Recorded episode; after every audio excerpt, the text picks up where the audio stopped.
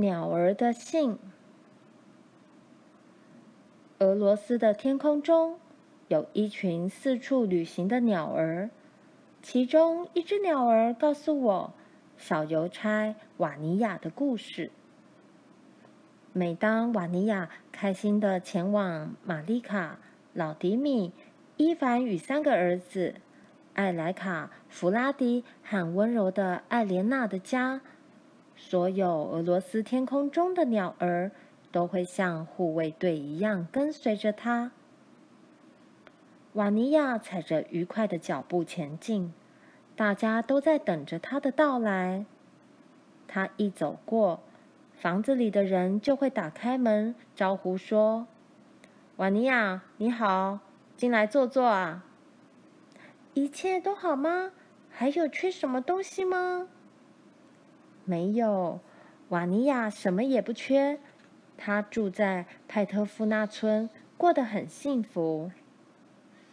全村的信都是瓦尼亚送的，除了那栋孤零零的老木屋，那里从来没有信。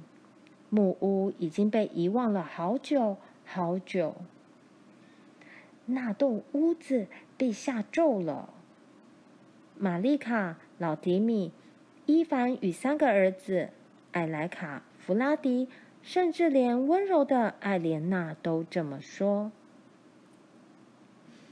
老木屋的窗户爬满荆棘，院子里还长出一棵棵怪树，枝干歪歪扭扭的，像要攻击人。所有俄罗斯天空中的鸟儿，经常在老木屋四周盘旋，发出可怕的叫声。有一天，瓦尼亚回到家，她摸着空空的邮袋，突然觉得很难过。瓦尼亚第一次这么想：如果能够收到一封写给自己的信，不知道会有多开心。虽然她并不认识村子以外的人，不过或许有一天，玛丽卡、老迪米、伊凡。或是这里的某个人会想到要写信给他吧，所以他在家门口装了一个漂亮的信箱。鸟儿们不明白地望着他，和平常一样，瓦尼亚撒了一大把面包屑给鸟儿，一边笑着向他们解释：“ 呵呵，这是我的信箱。”因为有一天可能会有我的信，我也会有哦。对呀，会有的，怎么可能没有呢？瓦尼亚开始等待。每当他送完全村的信，走进院子之前，都会在心底许愿：希望有一封我的信，一封。可以投进我家信箱的信。不过，他伸进邮袋里的手一直都是空的。一个冬天的早晨，寒风刺痛了瓦尼亚的脸。他把手伸进信箱的时候，感觉到有个温温的、软软的东西。那不是一封信，而是一只。受伤的鸟儿，一只俄罗斯天空中的鸟儿，正躲在他的信箱里。瓦尼亚小心翼翼地捧着这团羽绒球，靠近自己的胸口。他把鸟儿带回家，细心呵护着。鸟儿渐渐放松身体，突然，瓦尼亚发现它的翅膀里有一封信。那是一封奇怪的信，信封又皱又小，而且已经泛黄。瓦尼亚的心跳得快要炸开，盼了又盼的喜悦，现在终于亲自体会了。瓦尼亚颤抖着双手，拿起信封，读着收件人的地址：妮娜·巴利斯卡小姐，派特夫纳村。河边路七号。瓦尼亚好失望。这不是我的信啊！这封信是要寄到那栋被下咒的房子。这么多年来，根本没有人住在那里。瓦尼亚气得想把信撕碎，可是看到慢慢苏醒的鸟儿正望着他，他的怒气也就消了。瓦尼亚轻轻抚摸着鸟儿。温柔地说：“别担心，我会把你托给我的信送到的。我是个好邮差啊。”瓦尼亚把信放进邮袋里，前往河边路。瓦尼亚鼓起勇气走进那栋老木屋。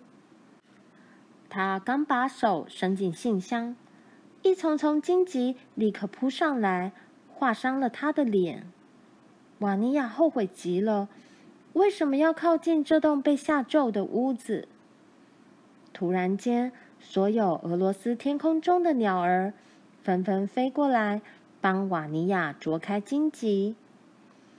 瓦尼亚好想逃离这个可怕的地方，但他大喊：“无论如何，我都要把信送到。”他再次鼓起勇气，把手伸进信箱，但是，一条条巨大的蚯蚓像巫师的头发一样，从树干的枯枝里冒出来，捆住了瓦尼亚的双手。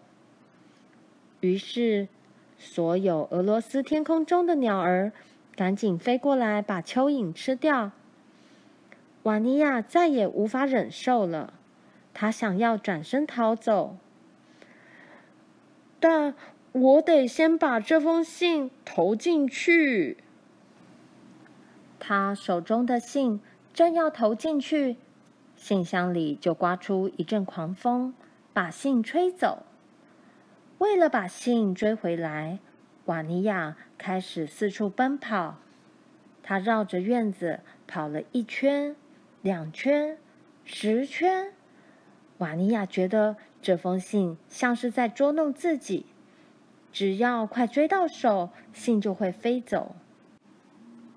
瓦尼亚实在受不了了，他累得倒在地上。当他再度张开双眼时，狂风已经停息，所有俄罗斯天空中的鸟儿都围在他身边。那只被瓦尼亚救活的鸟儿。把信衔在嘴里。瓦尼亚一拿回那封信，就仿佛听到从老木屋里传出低沉的声音：“把信撕掉，回家去。”但是瓦尼亚是个好邮差，而且他这个一辈子没有收过信的人，很了解收到一封信会有多快乐。于是，他把信投进信箱，啊，成功了！这次信留在信箱里了。然后，一切都变了。木屋变得像天空一样蔚蓝，窗边的荆棘绽放出一朵朵玫瑰，树枝不再歪歪扭扭，而且长出一片片新叶。树干旁出现了一位少女，她打开信箱，拿出信，开始读着：“妮娜，无论过了多久，我都爱你，而且永远爱你。总有一天你会收到这封信，因为巫师的力量战胜不了爱。这一天，即使我早已离开人间。”你终究会获得自由，你的生命将如同院子里的玫瑰一样娇艳。